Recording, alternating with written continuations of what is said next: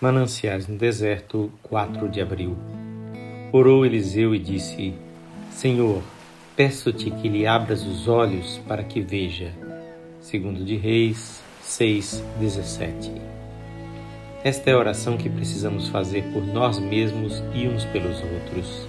Senhor, abre os nossos olhos para que vejamos, pois à nossa volta, como foi com o profeta, estão carros de Deus e seus cavaleiros esperando para levar-nos a vitórias gloriosas.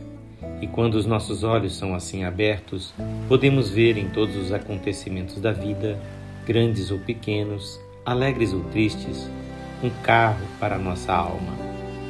Tudo o que nos vem pode tornar-se um carro se o tratarmos como tal. E por outro lado, a mais leve dificuldade pode ser um peso esmagador e deixar-nos em miséria e desespero se assim a considerarmos. Cabe a nós mesmos escolher o que cada circunstância será. Tudo depende não dos acontecimentos em si, mas de como os tomamos.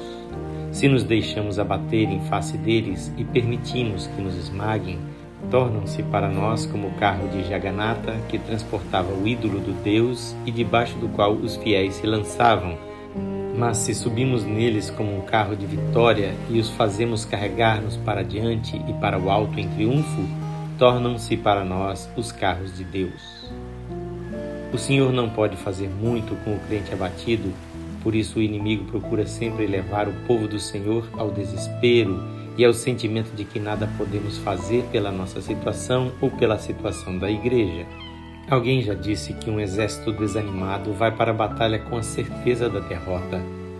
Contou-nos uma missionária que foi levada de volta para a pátria inválida, porque, como seu espírito desmaiou, em consequência o seu corpo desmaiou também.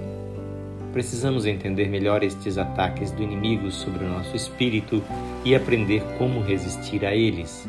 Se o inimigo não consegue deslocar-nos da nossa posição, então procura consumir-nos por um cerco prolongado, conforme Daniel 7,25, para que, por fim, pelo total abatimento, emudeça o nosso grito de vitória. Não deixe que o inimigo prevaleça contra a sua fé. Resista firmemente e ele fugirá, conforme Tiago 4,7.